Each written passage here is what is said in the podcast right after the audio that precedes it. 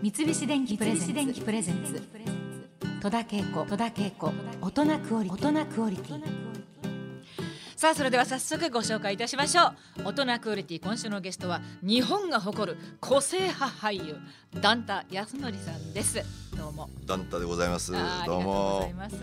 ねはい。稽古を今ご一緒していまして。そうなんです。ちょっとこうやってあのラジオで面と向かうのはい。もなんでございますが、なんか毎日とあの稽古場の机も隣で座ってるもんですからね。こうやってむ面と向かうと恥ずかしいような気あもしますが。ダンタさんって。こんはい。なお顔なさってるんだはいこんな顔しております。えー今はい。まじまじと拝見しておりますが、ざっとどんな感じで役者になられましたか？京都生まれですよね。そうなんです。まっすぐにっていうほどのもんでなくてね、戸田さんみたいにいろんなことができない。そんなことない歌も歌えなきゃ何もそうできないからこれをただやってるだけでございます。まあ、なんでやりだしたのかも自分では定かではないんですがね、うん。これがですから高校生ぐらいの頃にはい。芝居を見る団体なんですけど、え会員になると芝居を見ることができて、それで京都にその東京の文学座や俳優座や、ええであの方々が月1回いらっしゃるというようなことがあって、それをたまたまいとこがに誘われてそこの会員になったもんですから、はい。それで、えー芝居を見るようになったというのはまあきっかけです。うん。それから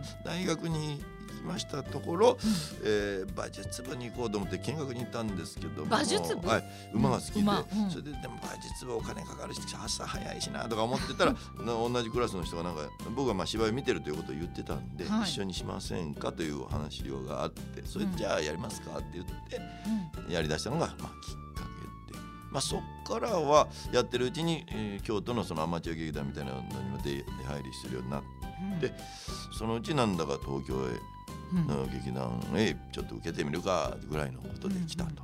だからあまりスターになるとかですね、うん。俳優でなるとかあまりその大きなことは思わずうん。東京へ来たと。あのまあいろんな役これまでも本当にやってこられたと思うんですけれども、はい。役作りとかご自身は何かこう決めてらっしゃることあるんですか？一応ですねえ実際にいた人物とかをやる場合は、はい。一応どんな人なのかなっていうのをちょっとぐらいは調べますが、うん。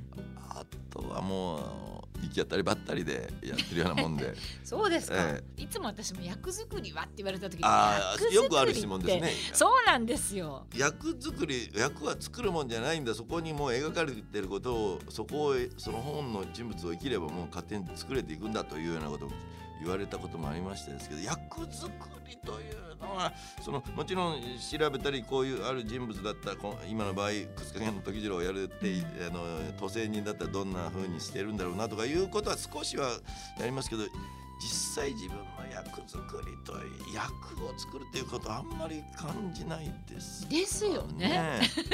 ないやもう何もしてないなって私なんかは何もしてないに等しいんですけどまああの数々のあの立派な賞も受賞されてるダンタさんなんですけれどもあの今までこういろんな役やっててしんどかったとかはい。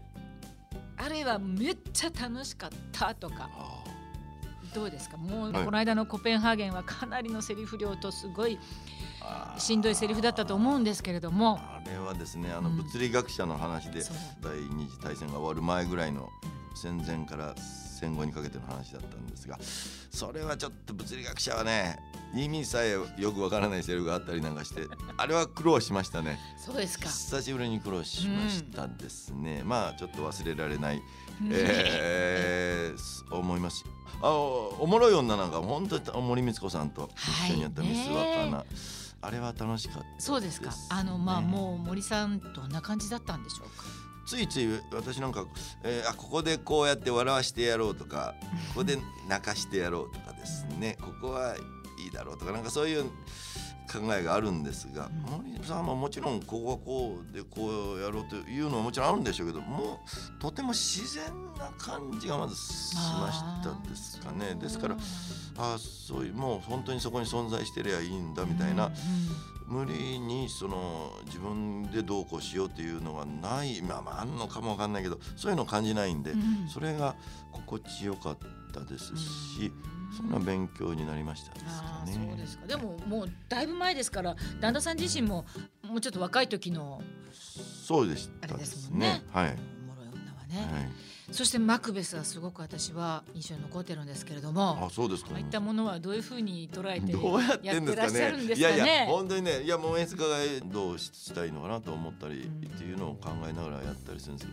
で自分なりにこういう感じかなと思ってやってるんですけどね最近どんどんね何やっても一緒だね君はっていう自分にツッコミが入ると言いますかあの自分ではいやいけてると思ってやるんですよ。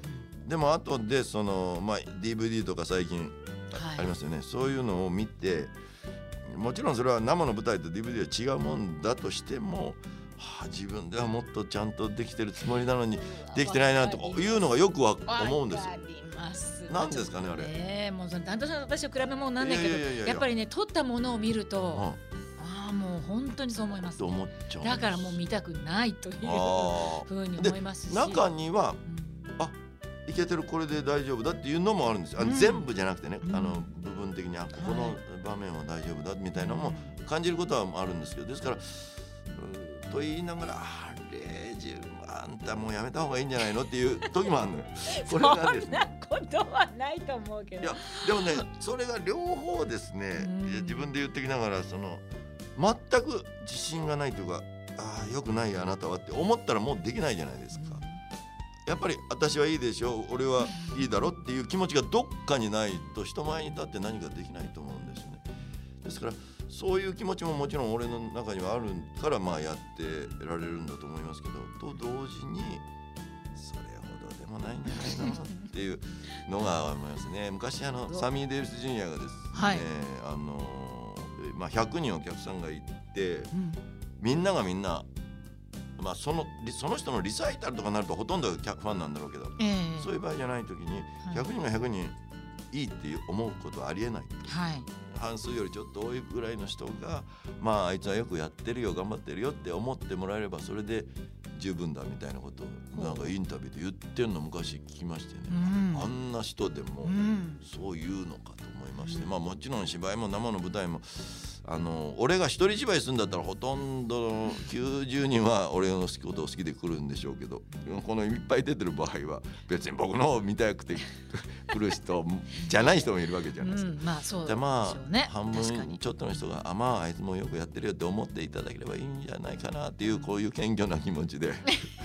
いやいやなるほど。やっているところもありますね。はい。三菱電機プレゼンツ戸田恵子大人クオリティ。